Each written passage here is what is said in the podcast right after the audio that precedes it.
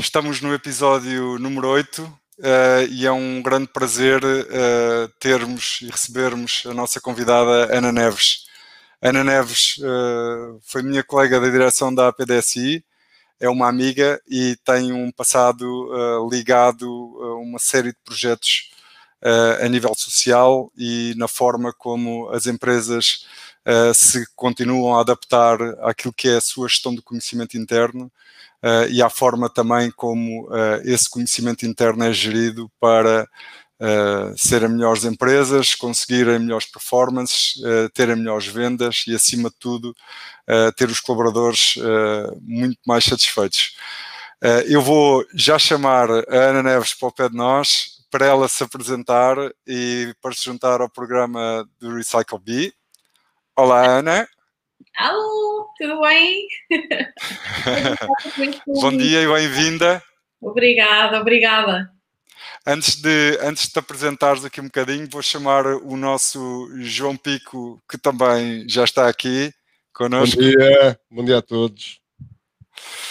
Ana, força, uh, bem-vinda ao Recycle B, episódio 8. Trabalhar em equipa, vencer em rede. Hum. Uh, nós temos aqui muito por onde, por onde começar, muito por onde continuar e terminar. Como é, que, como é que te apresentas? Como é que queres apresentar aqui à, à uhum. audiência? Vai ser sempre muito complicado, porque é assim, do ponto de vista pessoal, uh, nasci em Coimbra, uh, Vivi em Coimbra até aos 20 anos, uh, depois acabei de fazer dois anos em Lisboa e depois fui nove anos para Londres. Um, uh, ah, em Londres nasceu o meu primeiro filho, uh, depois resolvi voltar para Portugal, nasceu o meu segundo filho, portanto tenho dois filhotes. E, e pronto, tenho tido uma vida muito, muito feliz. posso, posso dizer que tenho uma vida muito feliz.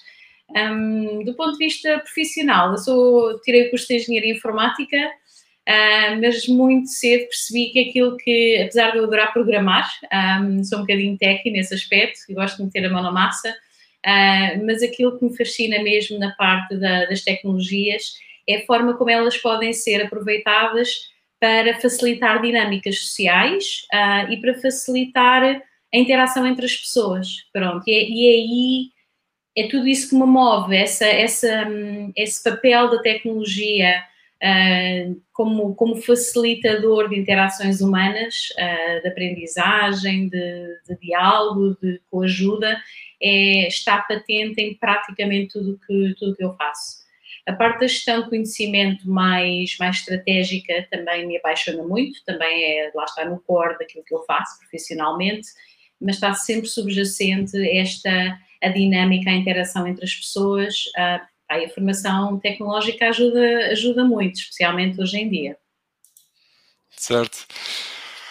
Olha, uh, nós, nós ontem até informalmente uh, a falarmos sobre esta, sobre esta área que, onde, esta área nebulosa onde nós estamos a passar, não é?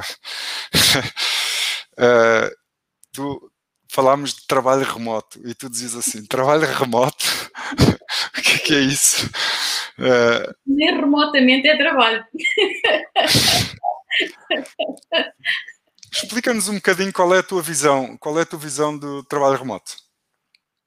É, olha, é assim, eu quando estava a trabalhar em Inglaterra, um, comecei a trabalhar num híbrido de trabalho presencial e trabalho em casa. Um, aí Uh, portanto, foi antes do meu primeiro filho nascer, portanto, 2003, para aí, comecei a trabalhar neste, neste híbrido. Um, portanto, tenho, e depois, desde, desde que voltei de Inglaterra e que, que, criei a minha própria empresa e que estou a trabalhar full-time para a minha empresa, tenho trabalhado sempre em casa. Portanto, o meu trabalho é sempre em casa. Claro, vou clientes e reuniões e tudo mais, mas, mas essencialmente o meu posto é, é casa. Portanto, tenho quase 20 anos de, de, trabalho, de trabalho em casa. O que aconteceu nos últimos meses é, é uma coisa muito estranha, porque sim, as pessoas começaram a trabalhar a partir de casa, mas em condições completamente atípicas. E o que é que, o que, é que de onde é que vem essa atipicidade? Vem do estado psicológico das pessoas, porque foram forçadas a isso no repente, porque estão preocupadas com, próprias, com a sua própria saúde, porque se calhar até têm pessoas conhecidas que têm problemas de saúde. Um, depois, como eu estava a participar também numa outra conversa online há dois dias, uma pessoa que referiu um ponto muito interessante. Ele é diretor de recursos humanos numa empresa. Ele estava a dizer: as pessoas têm estado a trabalhar um, em casa nesta situação não têm solicitações externas, não havia bares abertos, não havia possibilidade de andar a passear. Agora, de repente, as pessoas estão em casa, mas já podem fazer outras coisas. Portanto, há, há este, esta diferença também. Para além disso, se calhar ainda mais importante é que a casa não está vazia para alguns, em que há filhos para, para ajudar com a questão da escola, uh, ou pessoas dependentes que precisam de cuidados uh, contínuos. É preciso fazer almoço e jantar e limpar a casa que de repente suja mais. Pronto, tudo isto é diferente. Por outro lado, há um conjunto de pessoas que estão sozinhas em casa. E a solidão é muito complicada, pode ser muito complicada de gerir para, para algumas pessoas. Portanto, isto pensar que isto é teletrabalho, isto é teletrabalho no nome, no sentido em que estamos a trabalhar à distância, mas na verdade isto não é um cenário típico de teletrabalho. E, e há aqui um perigo, uh, que é, uh, por um lado, as pessoas terem tido uma experiência fantástica e achar que isto é, pode continuar, uh, por outro lado, é terem tido uma experiência muito má e rejeitarem a ideia. Um, e aquilo que eu estou a, a sentir uh, de, da conversa que vou tendo com algumas pessoas é que do lado das pessoas, dos empregados, dos colaboradores, há mais vontade de pelo menos passar um híbrido em que haja escritório e trabalho em casa. As empresas estão com muita vontade de voltar a ter as pessoas um, no escritório. Ana, mas já agora deixa-me fazer aqui uma pergunta.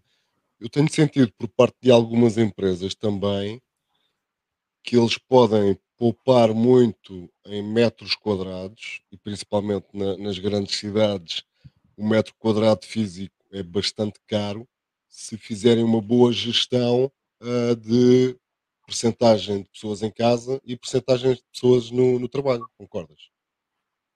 Concordo plenamente e sei que há organizações que estão justamente a pensar eh, fazer isso uh, do ponto de vista muito financeiro.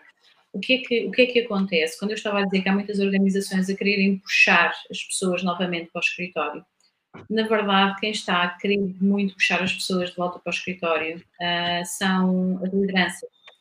Porque as lideranças, uh, as organizações de alguma forma conseguiram se adaptar no que diz respeito à, à questão da Só que há uma outra componente, lá está, que é muito mais importante que a tecnologia, que é a componente humana. Uh, e os líderes não estavam um, preparados para isto, uh, porque em Portugal ainda há muito uma mentalidade de liderança como chefia, como controle, como o saber o que é que se está a passar, o, o reunir muitas vezes para garantir que está toda a gente alinhada.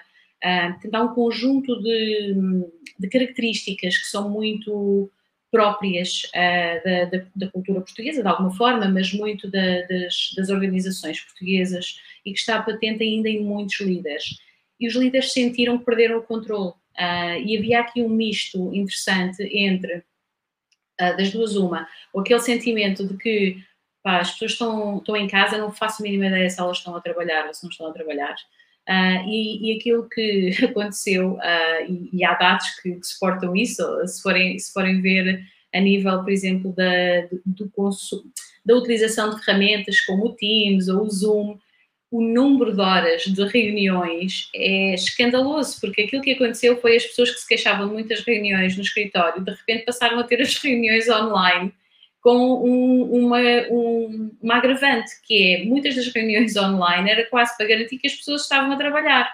Um, e isto pá, pronto, revela muita um, insegurança, uh, muita falta de preparação por parte de, dos líderes uh, e esta necessidade quase permanente de, de, de controle. Se, pessoa, se eu não estou a ver a pessoa, se calhar a pessoa não está a trabalhar. Uh, e isto curiosamente mantém-se. Eu tenho experiências muito, muito engraçadas de quando comecei o meu percurso profissional cá em Portugal, uh, que eu às vezes estava no escritório a contar lâmpadas, da, lâmpadas do teto para me entreter, porque não havia trabalho para fazer. Um, mas era preciso. Ah, eu tinha que estudar, estava a fazer uma formação pedida pela empresa e não me deixavam estudar para casa porque eu tinha que estar a cumprir o horário de serviço. Uh, portanto, ainda há muito, ainda há muita esta, esta necessidade de controle. E há sempre aquela questão de uh, as, as, empresas quantificarem o, o, trabalho pelas horas que as pessoas estão na empresa ou por uh, produção efetiva, não é? Exatamente. Estive numa empresa que tinha dados biométricos, então toda a gente esperava uma hora para sair, já não havia nada para fazer. Exatamente. Isso, isso é, é um bocadinho, mas também toda a legislação, uh, todo o código, o código de trabalho, toda a discussão laboral está muito assente em horas de trabalho. Fala-se das 8 horas de trabalho diário, das 40 horas semanais, da, da, descida ou da subida das horas de trabalho. Portanto, estamos muito agarrados ao tempo sim, e, sim, pouco, e, pouco, agarrados à, à, produtividade, não é? Porque assim, a, a, verdade é que quando, quando eu estou aqui a falar e nós, eh, pronto, isto é, isto é um bocadinho de feito nosso também, quando falamos estamos a falar muito dos knowledge workers, das pessoas que trabalham em escritórios. Agora, eh, quando olhamos para uma grande, grande parte da, da população empregada em Portugal, são trabalham em estabelecimentos comerciais ou trabalham em, em, em indústria ou um, portanto aí realmente há horas, não é? E, e portanto é, é, natural que haja um elemento agarrado às horas. E mesmo quem trabalha em escritório, por exemplo, se tu trabalhas num call center, tu tens horas a cumprir, não podes. Uh, hoje o trabalho não está a render, paras e vais para casa mais cedo. A coisa não, não funciona assim, portanto é importante uh, haver. Agora, um, desculpa, haver um, um, uma observação às, às, horas, ao tempo de trabalho. Mas não é tudo. Uh, e isso é que ainda é muito, muito pouco respeitado. Há sempre aquela tendência para se pedir mais. É muito fácil para um, um líder, um, um chefe de equipa, ir à pessoa para trabalhar horas extra para compensar um prazo que está a atrasar Uh, mas nem sempre se vê o contrário, que é a pessoa dizer, olha, parece que o dia hoje não está a correr bem, não, estás a, não está a render, ou não te estás a sentir bem, olha, vai, vai para casa mais cedo, olha, vai passar tempo com os teus filhos, qualquer coisa. Isso, não há ainda muito essa sensibilidade. Um, é, eu acho que está lá está agarrada um bocadinho à questão do, do controle. Nós estávamos a falar eh, e falámos um bocadinho sobre, sobre este tema eh, antes do, do Covid, é? Eh, já havia muitos problemas nas organizações de confiança, é? E a confiança é a palavra que no fundo faz com que já estejam a, ressaltar uh, os efeitos perniciosos uh, de, do, do Covid ou do confinamento ou de as pessoas terem tido que ficar em casa. Ou seja, uhum. e esta, esta transição, uh, há, um, uh, há um artigo de uma, de uma professora de, de economia do, do ISCTE que uh, alerta para exatamente o que tu disseste antes, que é a grande parte dos trabalhos não são, não são trabalhos suscetíveis de, de serem feitos à distância. Portanto, uhum. uh, isto que nós estamos aqui a fazer, nós estamos no escritório ou estamos em casa, uh, o trabalhador que tem que trabalhar num armazém a fazer reposição de, de stocks no armazém ou no supermercado, não, não pode, a natureza do trabalho acaba por ser uh, liderar portanto, este processo todo. Uhum. E, e, como bem dizias, Ana, e eu concordo em absoluto, nós estamos a assistir a muitas empresas que tentavam controlar o, o trabalhador no escritório e agora tenta controlar o trabalhador dentro da sua casa. Uh, e, e, isto uh, volta a ser uma questão que tem a ver com a com privacidade, não é? E com, e com, e com a forma, no fundo, como, como a empresa se relaciona com o colaborador, não é? Que volta a ser uma coisa do passado, não é? Volta a ser uma coisa que está muito incutida na nossa sociedade e que é difícil de nós eh, percebermos vamos, eu confio neste trabalhador, vamos deixá-lo produzir ao ritmo e, à, e, e, no local onde ele, onde ele quiser ou onde ele estiver. Portanto, ele desde que entrega aquilo que se comprometeu, uh, tudo bem, portanto, mas dentro deste, no, uh, deste knowledge workers, não é? Sim. Agora, o que ela dizia, o que esta professora dizia, vai muito para além disso, vai, vai, vai ao impacto social que estas, que estas medidas uh, estão a ter e que este Covid veio, veio, uh, veio ter na sociedade, não é? Que é, ela diz que estamos a polarizar ainda mais uma sociedade completamente já polarizada. E se ainda estamos a polarizar mais, porque as pessoas que estão a, a, ser mais infectadas têm menos recursos, estão em bairros sociais complicados, têm menos acesso à informação, têm menos informação de, de onde é que se podem dirigir, uh, testar, etc, etc, etc. É? Nós estamos a revoltar os, os nichos. E, e, e, se criarmos esta, esta, se não formos conscientes uh, nisto na, na nossa sociedade, o perigo é aquilo que nós estamos a ver nos Estados Unidos, é? É, que, são, que são revoltas sucessivas, são manifestações sucessivas, sociais, portanto. E aí eu passo a bola para ti. Uh, Fala-nos um bocadinho do Civic Tech, porque o Civic Tech uh, é um projeto teu, como todos os projetos que eu te conheci e quando, quando nós estivemos na, na estou por ali um, um umbrella muito, muito vasto, não é? Mas tem a ver com uhum. aquilo que disse ao início, que tem a ver com as causas, não é? E tem a ver com a forma como tu olhas uh, para as mudanças que são necessárias a operar na sociedade para que nós estejamos ou sejamos mais democráticos, no fundo, do ponto de vista da utilização da informação. É? E, e, eu acho que uh, o, teu, o teu cunho nestes projetos, uh, e eu conheci-te muito antes da, da, da, da, direção da APDSI, é? uh, sempre vi, vi isto em ti. Portanto, como é que tu vês? Apresenta um bocadinho esse, o Civic Tech para, para as pessoas saberem que, que, projeto foi esse, ou que projeto é esse, ou que uhum. projeto poderá vir a ser o uhum. Civic Tech, para que entendam também um bocadinho da, da Ana Neves enquanto uh, gestora, digamos assim. Olha, assim, o Civic Tech nem é bem um projeto. O Civic Tech, em, em termos de, de definição, uh, tem a ver com a, te, a, aplicação da tecnologia para fins de cidadania. Uh, de participação cívica. E é assim, quando eu vim de Inglaterra, uh, o meu último trabalho profissional em Inglaterra foi numa organização onde tive o privilégio de trabalhar com vários projetos e de estar ao lado de colegas que estavam a trabalhar com vários projetos que olhavam justamente para a utilização de ferramentas sociais para um, a criação de comunidades online. E algumas um, do ponto de vista comercial, mas outras tinham a ver com um, por exemplo, uma comunidade de, que tentava aproximar designers de pessoas com necessidades especiais, uh, com o objetivo de que os designers pudessem perceber as necessidades de, das pessoas com necessidades especiais uh, e, e, estas pudessem partilhar com os designers realmente o, o que é que precisavam.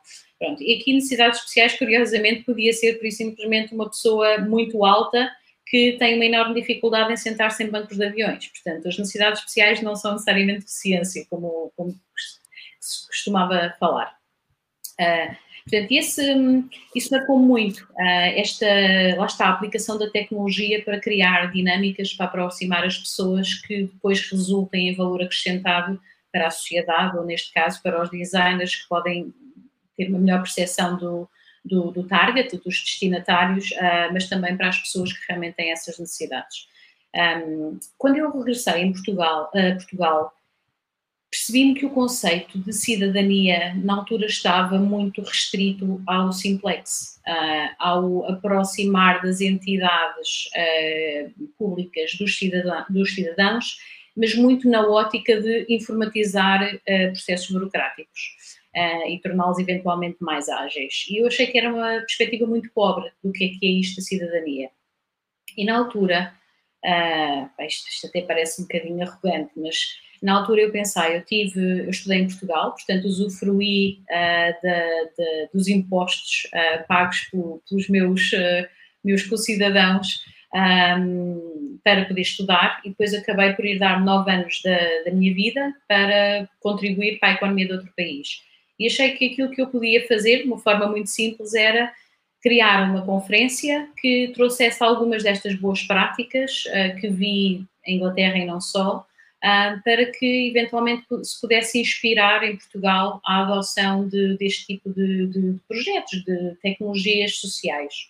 Então criei um, um evento chamado Cidadania 2.0, na altura desafiei uma, uma, uma amiga minha de, do Porto, a Ana Silva, e fizemos aquilo que era para ser uma, uma conferência. Tivemos, acho que, nove projetos diferentes, uh, na altura eram cinco estrangeiros e quatro portugueses, não havia muita oferta, e mesmo esses quatro tivemos que escavar bem para os encontrar. Um, e depois aconteceu uma coisa muito, muito engraçada, foi que quando as pessoas estavam a sair da conferência, vieram ter connosco, vieram nos agradecer e vieram dizer quando é o próximo.